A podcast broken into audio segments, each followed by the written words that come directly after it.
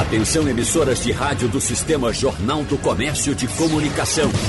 No ar, debate em rede. Participe! Rádio Jornal na internet. www.radiojornal.com.br A participação da mulher na política teve avanço nos últimos anos, especificamente nesta eleição. Em Pernambuco, foi eleito o maior número de deputadas federais. A bancada feminina tem três representantes, um recorde para a gente. A bancada na Assembleia Legislativa, feminina também, vai ter seis representantes a partir do ano que vem. E apesar desse crescimento no número de parlamentares, as mulheres ainda são minoria mesmo que a maior parte da população brasileira seja feminina. Então, como é possível avançar e trazer a maior presença feminina nos espaços de poder? É isso que nós vamos saber das nossas convidadas, deputadas eleitas nas últimas eleições, nas presentes eleições, já que as eleições ainda não acabaram, apenas as eleições legislativas. Nós estamos recebendo aqui a deputada estadual Dani Portela. Seja bem-vinda, deputada. Bom dia para a senhora.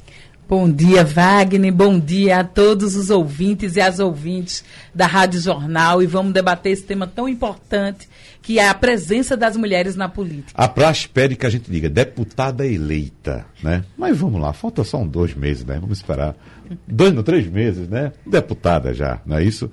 A deputada também federal eleita, Isa Arruda. Seja bem-vinda, deputada. Bom dia para a senhora. Bom dia, bom dia a todos que nos escutam. Bom dia, Wagner. Bom dia, Dani. Bom dia, Débora. Bom dia a todos que compõem aqui a Rádio Jornal. Para mim é uma honra poder estar participando aqui com vocês no dia de hoje. Muito obrigado pela presença. A honra é toda nossa. E também a deputada eleita Débora Almeida. Seja bem-vinda, deputada. Bom dia, Wagner. Bom dia a todos os ouvintes aqui da Rádio Jornal. Um prazer muito grande estar aqui. E ao lado aqui de duas grandes mulheres, né? Isa Arruda e Dani Portela, minhas companheiras aqui na, na Boa Política, né? Muito obrigada pela oportunidade. E parece que nós temos uma representação do Estado aqui, faltando somente o sertão, né? Se eu não estiver equivocado, Dani Portela é metropolitana, nasceu aqui na região metropolitana. É, na verdade, sabia que eu não sei onde eu nasci? Que é isso? É, Exato, nem o dia, nem a hora, nem onde. Sério? É, eu sou filha por adoção, né? Uhum. Então, eu fui uma bebê que foi abandonada quando nasceu. Uhum. E aí, o que é que se sabe, né? Eu fui levada para o hospital das clínicas. Sei. E o que tem, a única informação que eu tenho é bebê adotada de aproximadamente 5 a 9 meses. Então, assim. 5 a 9 meses. É, então não foi assim. uma meses. bebê recém-nascida, É, né? então eu não, não sei certo a idade nem onde nasci. O que eu Aham. sei é que a data que consta como meu nascimento é a data da adoção Uhum. e o dia é o dia da adoção. Enfim, por isso é uma pauta que também para mim é tão importante. Mas, Mas, seu, seu sentimento, assim, é interiorano ou é metropolitano? é metropolitano. então você nasceu eu aqui. me reconheço É, de aham. Recife, morei e cresci em Olinda, então é Olinda, Recife, Aham. dessas duas cidades irmãs. É. Isarruda, Zona da Mata. É. Não é isso? Sou nascida em Vitória de Santo Antão e minha vida inteira em Vitória de Santo Antão. Uhum. Então, e hoje a gente tem a oportunidade de ter a primeira deputada federal com domicílio eleitoral no interior de Pernambuco. E para Tem mim, esse detalhe também, né? É. Não é somente ser mulher, é a primeira mulher com domicílio eleitoral no interior. no interior de Pernambuco. Deputada federal. Muito bem, parabéns. E a Débora Almeida, como sabemos, é do Agreste. Exatamente, lá da cidade de São Bento do Una. Aham. A terra da corrida da galinha. Já tive várias vezes aqui a gente fazendo um, um debate sobre a avicultura, sobre a economia, é dali do Agreste. E agora uma representante né, do nosso Agreste, ali do Agreste Central, Agreste Meridional. Uhum. É, agora nós tivemos, evidentemente, este ano, nós temos dados aqui de candidaturas, foi um recorde de candidaturas né, ah, de mulheres, 33,3%, o que é muito pouco ainda, né, deputada Débora, porque nós temos a cota de gênero que estabelece que as candidaturas têm que ter uma, uma cota de gênero de 30%, 70 a 30, né?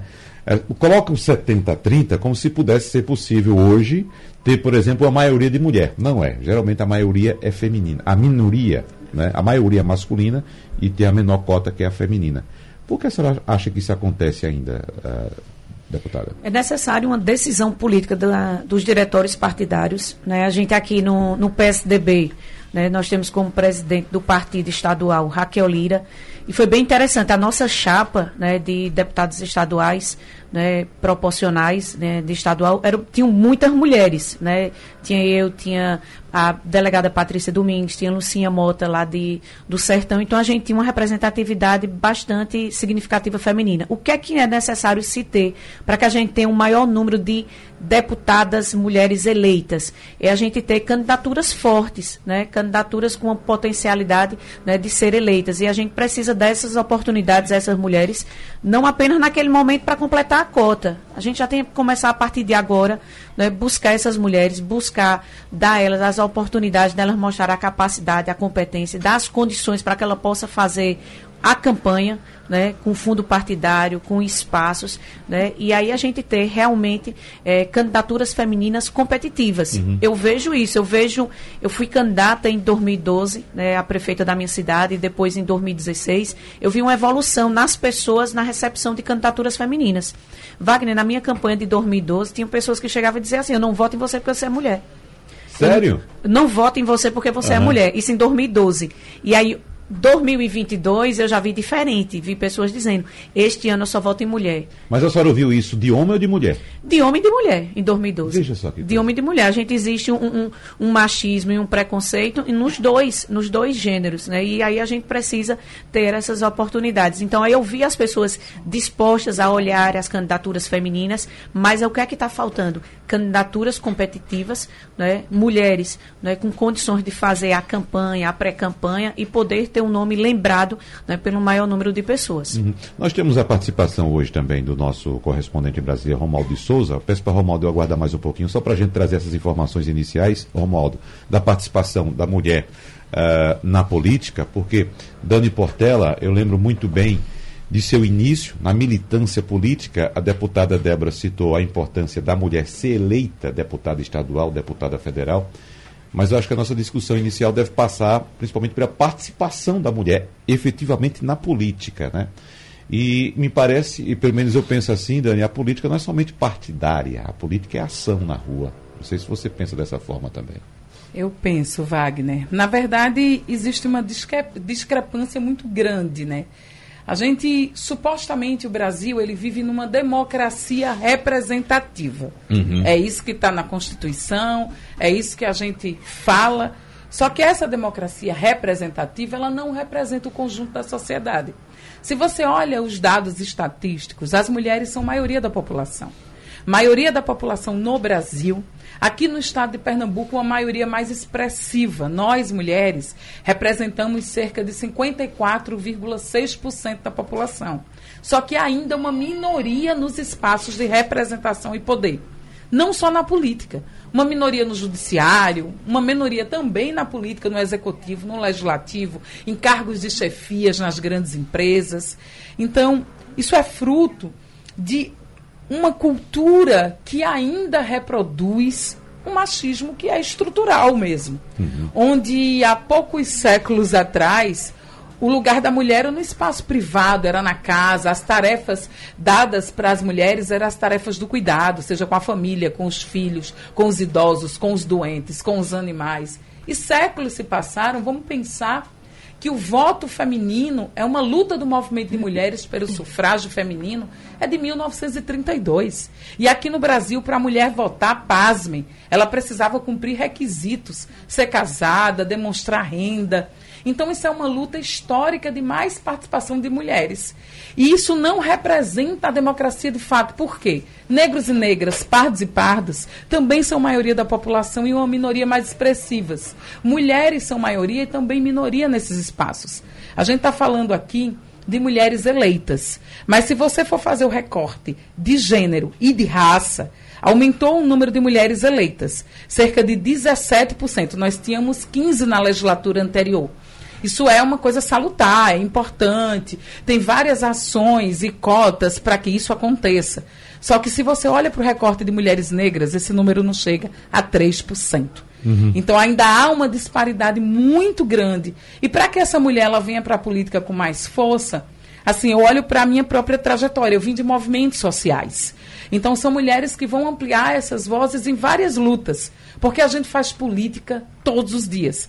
Isso. Independente do parlamento, uhum. eu digo que as mulheres têm a melhor forma de fazer política. É geralmente quem olha a economia, quem acompanha o preço. Se a gente vai nas periferias, são milhares de mulheres que ficam morrendo de medo. Você que está me escutando, de chegar ao final do mês, o seu gás acabar antes do mês virar. Que cada vez pegava 100 reais, fazia um trabalho, pegava 100 reais e voltava com muitas sacolas. Hoje vai no supermercado e tem que ficar fazendo mágica porque não dá para comprar quase nada. Então, quando você questiona isso, quando as mulheres elas se põem no centro, hoje você tem muitas famílias monoparentais, as mulheres precisam pensar na importância de votar em mulheres, porque com mais mulheres na política, também há mais políticas públicas para as mulheres. Hum. Isa Ruda, essa é a sua primeira experiência na política, efetivamente? É, sim, Wagner. É a uhum. primeira vez que eu disputo um cargo político. É, a minha trajetória, eh, a minha formação, eu sou fisioterapeuta de formação e sou educadora. Eh, eu sou vice-reitora de uma universidade e sou diretora de um centro de saúde.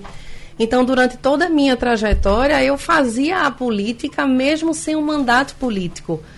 Porque a gente tem um centro de saúde lá em Vitória de Santo Antão, que a gente tem atendimento gratuito de diversas é, modalidades na, na, área da saúde, fisioterapia, nutrição, psicologia, clínico. Então a gente fazia a política sem um mandato político. E uhum. aí, de, na trajetória política, com o mandato, essa é a primeira vez que eu disputo uma eleição.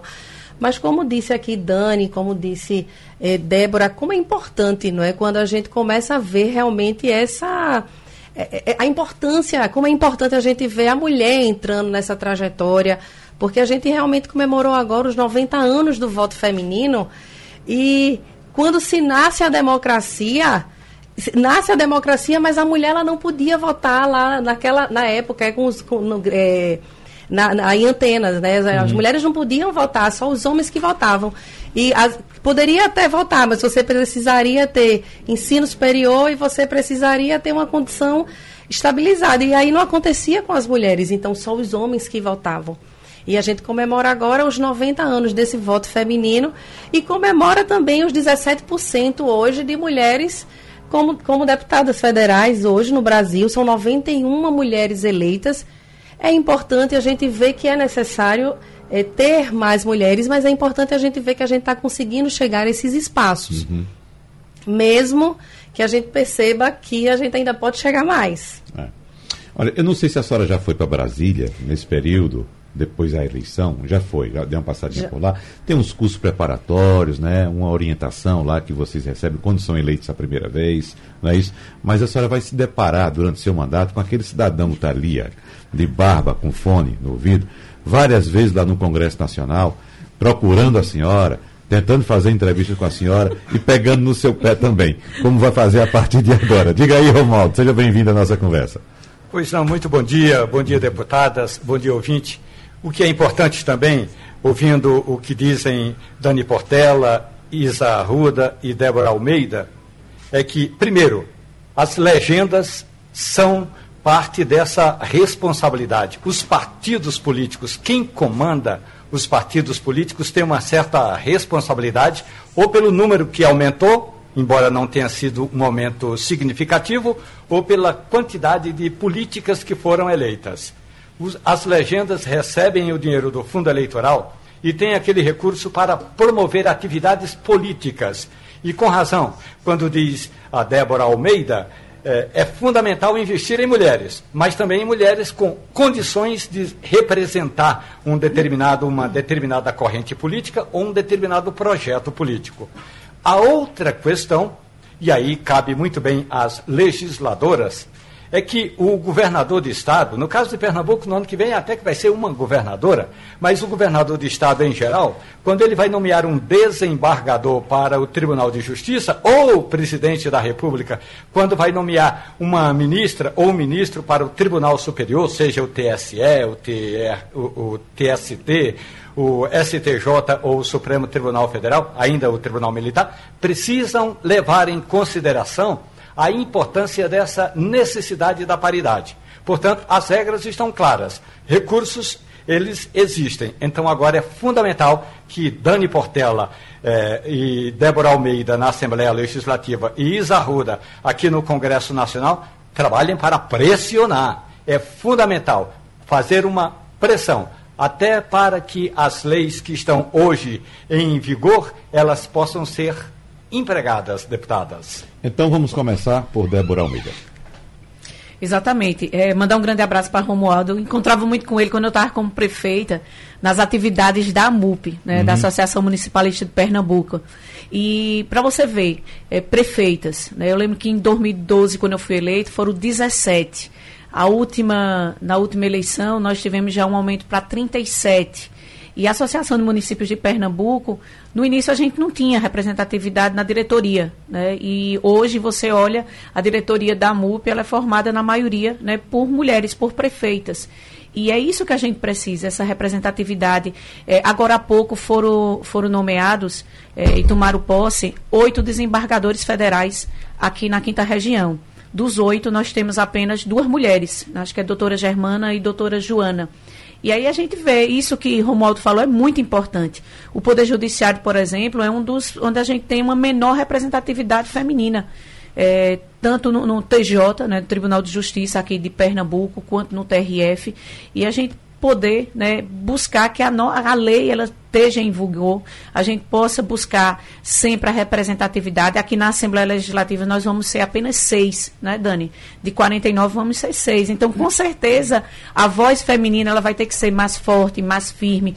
Muitas vezes a nossa postura de firmeza, de lutar, ela é tida como arrogância, como ah, são muito arrogantes, não escutam ninguém, é do jeito que elas querem, né? Diferente de uma postura quando é de um deputado que está lutando por uma pauta que é tão importante. Então, então, com certeza, essas pautas elas estarão é, na linha de frente. E concordo com Dani quando ela falou: a mulher, quando ela está na política, ela leva vida para a política. A vida do dia a dia. Né? A gente é, foram criados na parte é, cultural e impregnado na, na sociedade e achar que mulher não entende de política. Política é vida. E a mulher entende de vida, a vida do dia a dia, dos desafios, né, de enfrentar a economia, né, a economia da própria casa, né, da saúde, da educação, de querer o um melhor de uma infraestrutura. Então, com certeza, eu acredito que a gente precisa avançar, vai avançar muito. E quando mulheres estão na política, elas vão dando força para que outras mulheres possam estar também é, se espelhando em você. Cada uma que está aqui, eu, Dani, Isa, nós somos exemplos para que outras mulheres que estão nos ouvindo também ingressem. E outra coisa que a gente precisa enfrentar muito de frente é a violência política de gênero. É muito, muito ruim. Muitas pessoas, muitas mulheres não estão na política porque sofrem muito com isso, sofre ela, sofre a família, sofre todo mundo. E muitas vezes elas não vão entrar porque estão apanhando tanto e a gente precisa enfrentar muito de frente, realmente, é, tipificando as, as, as violências que existem, calúnias, difamações, como, como violência política de gênero, recebendo um tratamento exatamente né, por, pela, por afastar tantas mulheres da política também. Hum. O, uh, vamos rodar aqui a, a conversa da gente, eh, Dani, porque eu estava ouvindo aqui a, a, deputada Débora e lembrando também que essa, essa política de agressão à mulher é, vem de uma cultura machista que está enraizada, inclusive, na cabeça das mulheres. Tem mulher que pensa desse jeito, por incrível que pareça. Não é? É porque, Wagner, justamente o machismo ele é um sistema, é uhum. sistêmico, ele é estrutural.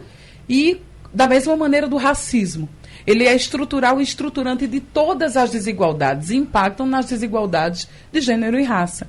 Então, muitas pessoas, elas, como é uma estrutura, elas reproduzem essa estrutura.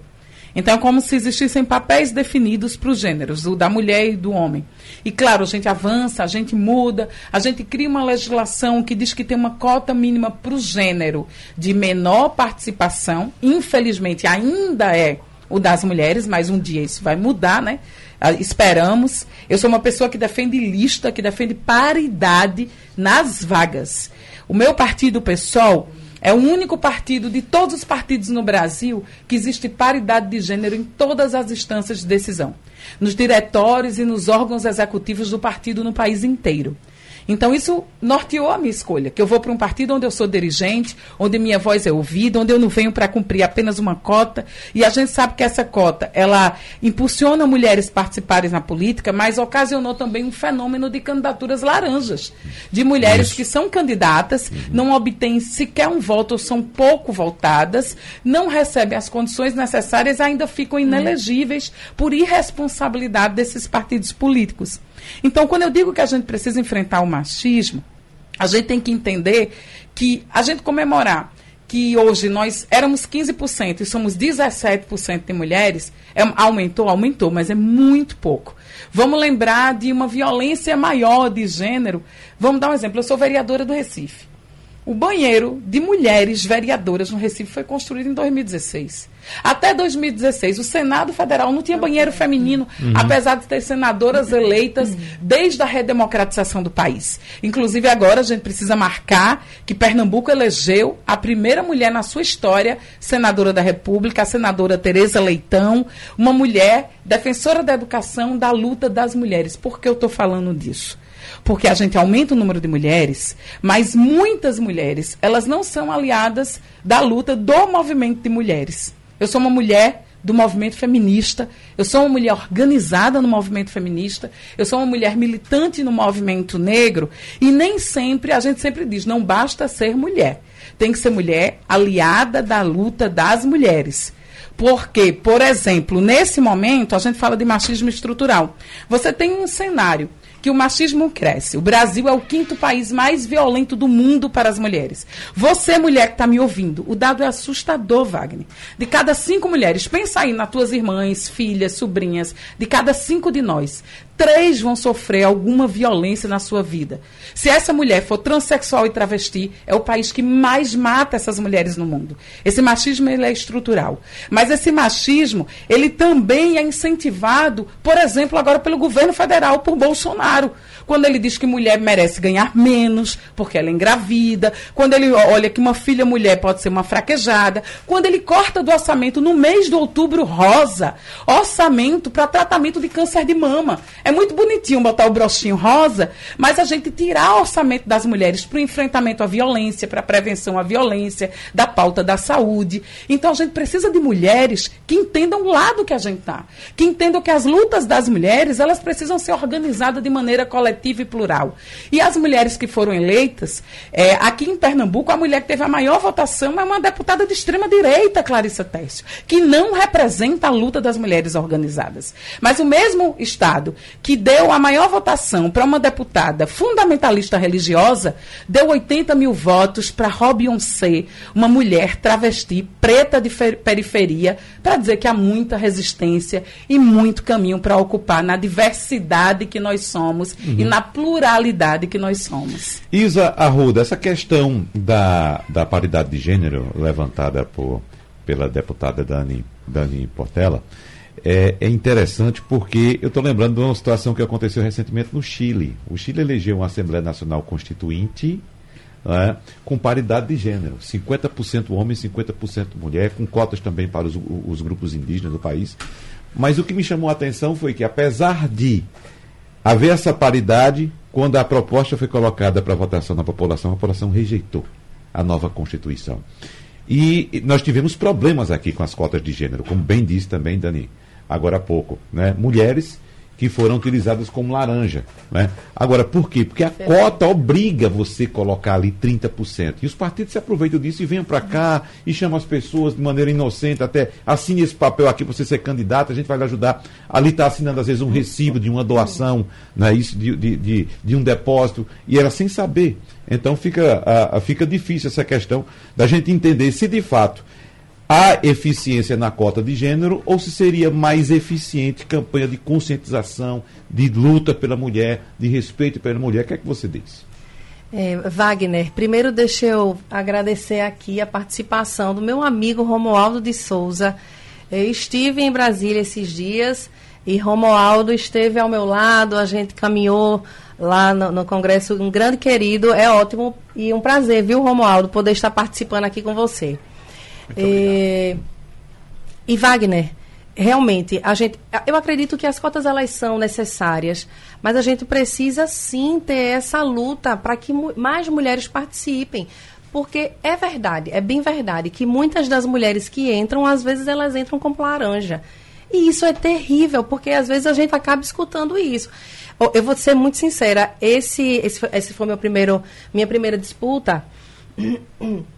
E eu vejo que a partir dessa eleição aqui agora, a gente teve muito essa de eu voto em você, você é mulher e é importante essa representatividade. Infelizmente, Débora passou em 2012 por eu não voto em você porque você é mulher. Mas a gente sabe que mesmo muitas pessoas agora nessa eleição dizendo eu voto em você porque você é mulher, mas tinha muitas mulheres que estavam ali apenas para poder assumir essa quantidade de cotas e que não tinham não receberam realmente o recurso que era necessário do partido. E isso acaba fragilizando. E as pessoas começam a achar, ah, então vai ser mulher, vai ser apenas para entrar ali como cota. E a gente precisa ter mais mulheres para que a gente mostre a força e a partir daí a gente tenha outras mulheres que realmente entrem para disputar. Uhum. Eu até falava, Dani, eh, Débora e todos que estão nos escutando, eu falava, ó, eu vou entrar na disputa mas eu entro para disputar a eleição de verdade. A gente não vai entrar na disputa, não, tudo bem, vai precisar ter mais uma mulher. Não, eu entro na disputa para disputar. E aí é importante que outras mulheres, quando entrem, mas para isso é importante que tenhamos mulheres. E que seja como o Dani falou, que a gente tenha mulher, mas não, ah, é porque sou mulher. Não, mas que a gente tenha mulher para lutar por mulheres. Para que a partir daí a gente consiga conquistar isso. E, e, eu fiquei aqui lembrando, quando a gente começou a falar, é muito importante. É, a gente tem hoje a primeira senadora mulher. A gente tem. Ó, nós tínhamos. É, comemoramos 200 anos da independência e nós só tínhamos tido em toda a história política apenas quatro mulheres como deputada federal. É como se a gente tivesse a cada 50 anos uma mulher representando Pernambuco no Congresso Nacional. E hoje a gente já teve aí esse esse crescimento em uma única legislatura, né? A gente vai entrar agora na 57ª legislatura. A gente tem três mulheres eleitas, né, como deputada federal esse ano. Então, isso também é, é importante. A gente já tem agora, então, no total já foram sete mulheres. E, e agora a gente vai estar tá aí numa disputa para governo, que também vem aí mais mulheres, né? Nós teremos uma governadora no estado de Pernambuco, que isso também é importante. Mas eu fico lembrando aqui que na época da capitania hereditária, é, Brites Coelho, ela assumiu um período, enquanto Duarte Coelho não estava, ela assumia. E aí a gente começa a resgatar essa memória também. Olha aí, agora a gente está tendo de forma democrática, lógico que é diferente, mas agora a gente está tendo uma mulher que vai realmente governar Pernambuco. Então a gente precisa se unir. E eu falo para todo mundo, Débora, que é, o Estado precisa da gente. E a gente precisa se unir para que todo mundo tenha o mesmo propósito. Então a gente precisa, vai, vai trabalhar. Foram seis mulheres eleitas como deputada estadual, não é? Isso. Seis mulheres eleitas como deputada estadual e três como deputada federal. Então a gente precisa se unir. As mulheres do Estado e as mulheres da, da Câmara do Congresso Nacional para que a gente trabalhe a favor das mulheres. Ótimo. E já indo direto a Brasília, Romualdo, para a gente trazer a realidade que nossas parlamentares vão encontrar em nossos parlamentos, tanto no parlamento estadual quanto no parlamento federal, porque, como disse Dani Portela, nós tivemos candidaturas que receberam eh, votações expressivas do campo considerado conservador. E, por exemplo, na Câmara Federal, a deputada Isa Arruda vai encontrar também um ambiente que, pelo que já comentamos aqui, é um ambiente predominantemente conservador. E aí, Romualdo, o que é que você traz de Brasília para a gente? Tem uma questão para a deputada Isa Arruda, do MDB, chegar aqui em Brasília já batendo de porta em porta, que é a tal da proporcionalidade para integrar a mesa diretora da Câmara. A, o comando da Câmara é formado por 11 parlamentares. Atualmente, dos 11 eh, comandantes, são duas mulheres. Eram três, mas aí a, a deputada Marília Arraes, que era do PT, perdeu a vaga Aí o PT indicou um homem. Portanto, agora, dos 11 que comandam a Câmara, são duas mulheres.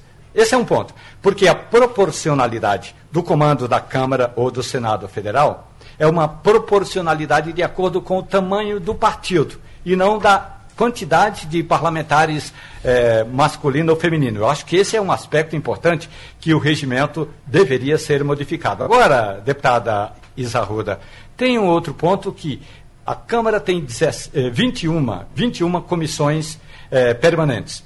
Essas comissões permanentes eh, temáticas, como, por exemplo, a Comissão de Constituição e Justiça, a área que a senhora domina bem, que é a área da educação, isso sim, acho que é fundamental que a integrante de uma legenda como o MDB tem que chegar eh, metendo o pé na porta e dizendo o seguinte: ó, eu não estou aqui apenas para ser figurante, eu estou aqui para integrar o comando dessa casa. Porque quando a gente, quando vocês integram o comando da casa, poderão puxar a palavra correta é puxar pautas importantes desse grupo feminino para o debate na Comissão de Educação, na Comissão de Constituição e Justiça. Então, na minha avaliação, Wagner Gomes e também Dani Portela, eh, Isa Ruda, Débora Almeida, essa composição dos comandos eh, das comissões temáticas e dos comandos das casas legislativas tem de deixar de ser meramente proporcional ao tamanho do partido e sim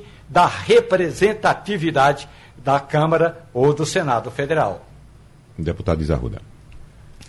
Pois é, Romualdo, e durante toda a minha formação, eu, enquanto educadora, vice-reitora de uma universidade, eu quero lutar e quero trabalhar nas comissões de educação. É, a gente tem a, a, a oportunidade lá em Vitória de Santo Antão de ter um grande projeto que eu quero também levar como, como projeto para a gente poder discutir, que é o projeto de, da cidade educadora. Vitória de Santo Antão hoje é a primeira cidade do estado de Pernambuco a ser cidade educadora, que é uma, uma um, um, projeto né, é, concedido por Barcelona, é um projeto internacional concedido por Barcelona que você consegue levar para as suas cidades e pensar na educação, na educação fora dos muros escolares, educação na educação, educação na saúde, na mobilidade urbana. Então, Romualdo, eu vou, vou lutar para estar nas comissões, porque vejam, eu falo para todo mundo que é importante a gente defender as pautas femininas e estar nas comissões das pautas femininas. Mas a gente não é apenas para defender as mulheres, a gente está lá para defender homens e mulheres, a gente está lá para participar das comissões na saúde, na educação. Enfim, então eu quero sim, quero poder estar lá para trabalhar nas comissões de educação, ser uma representante de Pernambuco, eu sou do MDB, e ser uma representante do MDB lá no Congresso Nacional na área da educação. Poder levar, a gente tem hoje, é, já passamos da casa dos 9 milhões de analfabetos.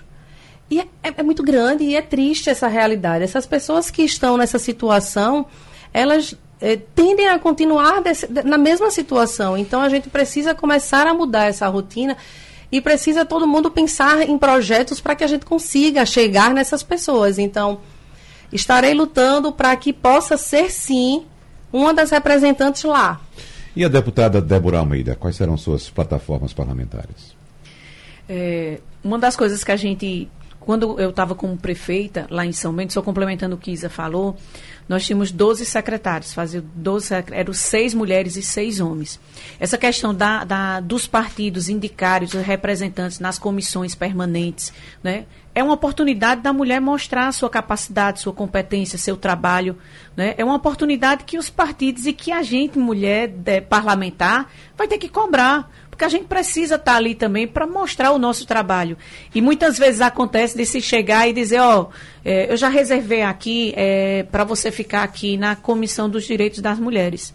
Não, eu posso debater os direitos das mulheres, mas eu posso debater também aqui na Comissão de Constituição e Justiça, eu posso debater no agro, eu posso debater economia, eu posso debater finanças. Então a gente tem todo, todo um leque que pode ser debatido e de levar de propostas. Né? E tem as propostas que a gente, as bandeiras que cada cada um de nós defendemos, né? não são é, bandeiras exclusivamente femininas, mas que atendem a toda a nossa população.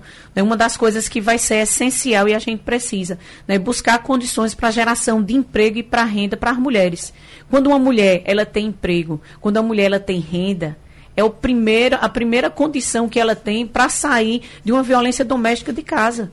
Muitas mulheres ficam ali, né, sofrendo aquela violência contínua porque ela não tem como sustentar né, a sua família, os seus filhos, né, a independência de poder dar um basta. Então tem que ser uma das principais né, bandeiras que a gente tem que defender essa questão né, da geração de emprego, de renda, de condições para que ela mantenha a sua família e principalmente para ela poder, né, com isso, sair né, dessa violência que não é só violência física, violência moral, violência né, psicológica e que atinge a mulher e muitas vezes afasta a mulher da, das decisões como o Dani falou, não é só na política, mas nas decisões da própria comunidade, da própria casa, residência dela, quando ela mora. Muitas vezes nós mulheres somos impedidas de tomar decisões até das nossas escolhas, escolhas pessoais. As pessoas acham que podem né, decidir e escolher por a gente. Né? E muitas vezes a mulher tem que estar tá lá se reafirmando para fazer decisões e escolhas sobre a própria vida. Uhum. Dani Portela. É, uma observação que eu queria antes de falar da pauta é justamente uma coisa que foi dita, né? Apesar de no Congresso Nacional aumentar o número de mulheres senadoras eleitas, de Pernambuco ter feito Tereza Leitão a primeira mulher senadora, esse número aumentou para 17% em todo o Congresso, tanto no Senado como na Câmara de Deputados. Aqui na Assembleia Legislativa de Pernambuco, nós tivemos um retrocesso que nós não víamos nas últimas duas décadas. E precisa dizer isso. Nós tínhamos um número de 10 deputadas. Se contassem com o mandato coletivo das co-deputadas das juntas, eram 14 mulheres parlamentares em Pernambuco, e esse número foi reduzido para 6. Algumas mulheres, elas saíram para ocupar outros mandatos eletivos, foram eleitas senadoras, deputadas federais, mas em seu lugar não foram eleitas novas mulheres.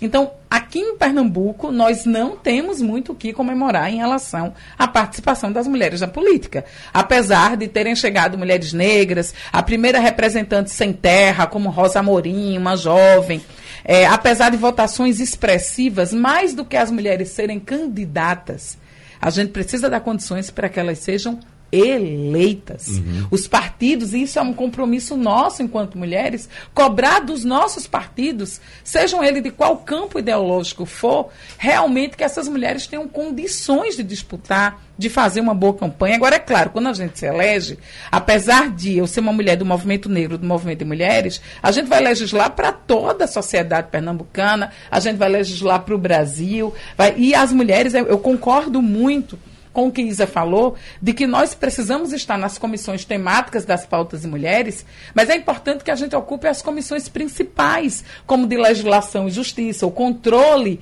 realmente legislativo de constitucionalidade, como a de finanças.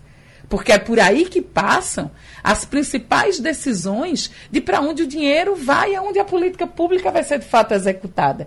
Se os nossos projetos vão ter viabilidade de fazer. Todo mundo que conhece a minha trajetória sabe que as minhas pautas principais ela vem da luta das mulheres e vem do enfrentamento ao racismo. Outra é desse lugar Dani, que eu me centralizo. É, e segurança pública também. E, é preciso ouvir a mulher também no quesito de segurança pública. E, e né? se você olha, Wagner, a mulher. Vamos pensar numa árvore, você que está me ouvindo. É como se fosse o tronco, né? E vamos pensar nos galhos que saem. Quando eu falo em diminuir as desigualdades, elas são de classes sociais, de gênero e de raça. Então, se eu estou pensando em mulheres, eu tenho que pensar em saúde.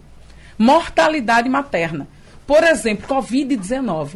Foi um número assustador. De cada 10 gestantes que morreram no mundo, de cada 10, 8 morreram no nosso país. Uhum. O número de mortalidade materna ainda é muito alta e o número maior entre mulheres negras. Mulheres e violência. O quinto país mais violento do mundo. A cada oito minutos, uma mulher é estuprada no nosso país. A maioria tem até 12 anos de idade.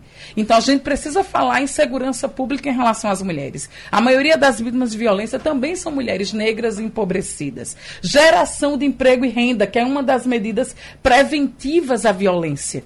A gente precisa pensar em quais projetos efetivamente você pode proteger essas mulheres. Já tem vários projetos que tramitam nesse sentido. Por exemplo, que garante à mulher vítima de violência prioridade nos habitacionais, prioridade em alguns programas de trabalho. Como advogada, né, eu sou advogada, eu atuo há mais de 20 anos no enfrentamento à violência contra as mulheres. E também sou educadora. Se falam em educação, eu sou alfabetizadora de adultos pelo método Paulo Freire, sou professora de história. Infelizmente, a questão da educação, ela precisava ser a base de tudo, né? Assim, a gente é da terra de Paulo Freire, mas hoje o cenário, a educação ela é muito atacada porque é na educação que a gente forma pessoas críticas. Você vê, nos últimos anos do governo Bolsonaro, uma universidade sequer foi construída em toda a federação do Brasil. Não foi construído campos de institutos federais, muito pelo contrário. Foi atacada a educação, foi cortado verbas a ponto de as duas grandes universidades do nosso estado, a Universidade Federal Rural de Pernambuco e a Universidade de Pernambuco, em novembro não ter dinheiro para pagar contas básicas como de luz e água. Então, para a gente investir em educação, para a gente criar políticas de enfrentar as desigualdades, é preciso derrotar o governo Bolsonaro. Para mim, é o princípio um. Porque não se pode relativizar que o maior chefe de Estado olhe para, num país, que a violência contra as mulheres cresce, que o abuso sexual infantil, a exploração sexual infantil é uma realidade, um presidente da República não agir com o decoro necessário de dizer que olhou para uma menina de 14 anos e pintou um clima.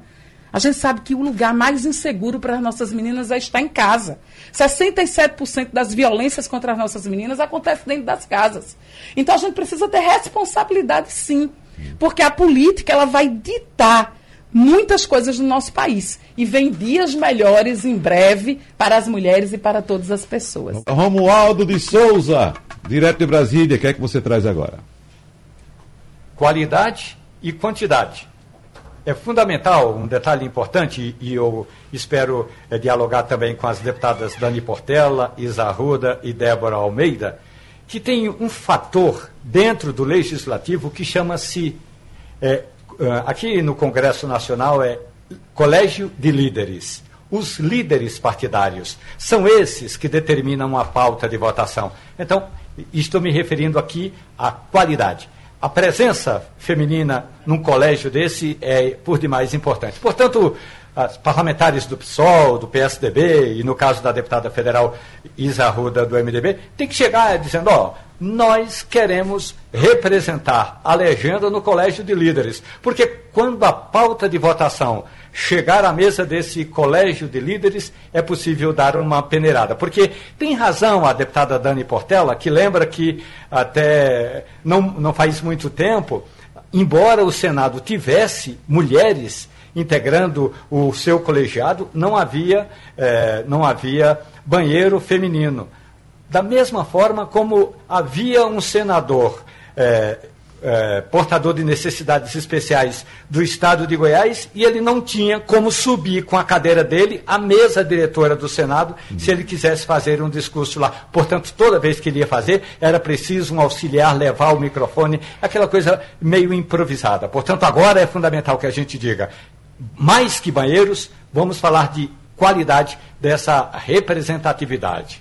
Lembrando que nós estamos já no finalzinho do nosso debate, daqui a pouco tem um horário eleitoral gratuito, a gente vai ter que encerrar em sete minutos. Então, sinteticamente, começando essa rodada pela deputada Débora Almeida. Primeiro aqui eu quero agradecer, Wagner, muito obrigada pela oportunidade e dizer, nós só vamos ter uma democracia forte quando a gente tiver né, todas, todas, é, todos os gêneros bem representados, o gênero feminino lá representado, mulheres atuantes. E uma das coisas que é importante que a gente coloque, a gente coloque dentro dos sonhos né, das meninas, das mulheres, ser política. Né? É até aquele negócio, aquela visão, eu quero transformar o mundo, eu quero transformar a realidade da minha comunidade. E ela saber que ela pode fazer isso. Então, a gente colocar dentro das escolas, né, estudar política, é muito importante a formação política e principalmente colocar né, que ela, além dela, dela querer ser advogada, médica, engenheira, ela ser uma política, porque a gente tem que levar, ter a consciência que a gente só transforma a realidade das pessoas por meio da política. Né? Eu sou advogada, né, como Dani, sou procuradora federal, mas eu sei né, a importância da gente estar na política e fazer, como o Romualdo falou, né, tá lá realmente chegando e dizendo, olha, eu quero vir aqui né, para fazer a diferença né, e não se abster né, diante de muitas vezes das, da, da da violência que vai ter, ou às vezes da pressão, você chegar, não, estou lá, estou me reafirmando, né? E, e, a força das mulheres é essa, né? A gente tem que ir construindo aos poucos mais espaços precisos e a gente precisa avançar muito. O momento das próximas eleições para vereadoras e para é, municipais já a partir de agora. Né? E buscar essas mulheres para que elas já possam mostrar o trabalho delas, a competência, das condições já para ela fazer né, a pré-campanha e depois a campanha para poder a gente ter uma maior representatividade também né, nas câmaras municipais. Isa Ruda. É, e mais uma vez agradeço, viu, Wagner, todos que estão nos escutando, Romualdo Souza. E é bem verdade, Débora. E quando a gente comentou aqui, Dani, sobre a importância de ter mulheres na, nas pautas femininas, nós precisamos estar nas pautas femininas, mas nós precisamos defender é, a educação de qualidade, uma saúde de qualidade. A gente precisa combater a fome e a miséria, a gente precisa fortalecer os municípios, a gente precisa legislar, fiscalizar, precisa realmente levar essa essa educação da política para as escolas, levar esse fortalecimento para as escolas, para que as crianças elas já comecem a entender sobre, sobre respeito, sobre igualdade, sobre paridade. A gente precisa pensar na, na, na geração de emprego e de renda dessas mulheres, porque quanto mais mulheres é, formadas, mais mulheres que, que têm um, um, um emprego, é, menos crianças morrem então a gente precisa pensar nisso, porque se a gente pensa numa, no, no rosto de uma mulher desempregada, é aquilo que você falou, são mulheres negras, mulheres que não têm esse acesso, analfabetas, então a gente precisa começar a mudar essa realidade. Uhum. E se unir para que a gente possa ter mais mulheres na política. Sei, vejo que a gente bateu recorde esse ano para a porcentagem de mulheres eleitas, mas a gente ainda pode mais. E a gente só consegue fazer se assim como o Romualdo chegou e disse, vocês cheguem lá já abrindo a porta. Uhum. Então a gente precisa realmente se impor, chegar e dizer, ó, oh, eu quero, eu sou mulher, quero estar na defesa das pautas femininas, mas quero também ocupar esses outros espaços. Então a gente precisa se colocar e eu acredito que é assim, nessa união, que a gente consegue chegar muito mais longe. Dani Portela, seu minuto final. Olha, o meu minuto final, eu venho falar da. Aqui no debate. Certo, da importância. Primeiro, eu é. queria agradecer a todos os ouvintes e as ouvintes da Rádio Jornal, a Wagner, a Romualdo, a minhas colegas Débora e Isa. Um debate tão importante salutar mas eu queria falar da importância dessa democracia representativa, que a gente não vai ter uma democracia plena sem a participação das mulheres, de negros e negras, de indígenas, quilombolas, população cigana, sem a população LGBTQIA+, sem as pessoas com deficiência. O Brasil é muito plural. E a democracia, ela precisa parar de tratar como minoria. Nós não somos minoria. E a maioria da população ela tem que estar representada democraticamente. E Débora tocou, num ponto muito importante, que é fortalecer essas mulheres, potencializar a eleição e enfrentar a violência política quando elas chegam. Muitas parlamentares hoje andam com seguranças, têm suas vidas ameaçadas, muitas, quando vão se colocar na tribuna, são silenciadas, constantemente interrompidas. Isso, às vezes, dificulta a mulher querer chegar na política. Então, eu falo dessa importância de a gente criar mecanismos de fortalecimento das mulheres, entendendo que nós, mulheres, somos plurais e diversas. E eu concluo essa fala falando com você, mulheres. Muitas vezes a gente fala, o Brasil tem 15 milhões de desempregados e desempregadas mas tem um rosto de uma mulher negra de baixa escolaridade, que representa a maioria das pessoas desempregadas. 33 milhões de pessoas passando fome. São milhares de mães que vão dormir sem ter certeza se alimentam seus filhos no dia seguinte. Então é importante é, falar da participação das mulheres porque fortalece política pública para as mulheres. Eu concluo com uma frase de uma feminista negra que eu gosto muito, chamada Audre Lorde, quando ela diz: Eu não serei livre enquanto outra mulher ainda for prisioneira, mesmo que as correntes dela sejam diferentes das minhas. Obrigada. Hum, muito bem, muito obrigado também. E Romualdo de Souza, eu acredito que a gente pode fazer em breve o um encontro com nossas deputadas no Mesa de Bar, porque nós temos aqui Débora Almeida, que é da terra da avicultura, nós temos aqui Isa Ruda, que é da terra da cachaça, nós temos aqui Dani Portela, que é da terra dos frutos do mar, e eu faço esse convite a você, Romualdo, porque no intervalo a conversa aqui era sobre café. Então, da próxima vez que você estiver aqui, a gente vai reunir essa turma toda para gente fazer uma mesa gastronômica também, tá certo? Muito obrigado, meu ah. colega. Pois não. Um abraço. Um abraço, muito obrigado. Agradecimento também às deputadas Isa Arruda, Dani Portela e Débora Almeida. Espero que vocês tenham brilhantismo no desempenho de suas funções parlamentares. Muito obrigado, tchau, tchau e até a próxima. Sugestão ou comentário sobre o programa que você acaba de ouvir, envie para o nosso WhatsApp 99147 8520.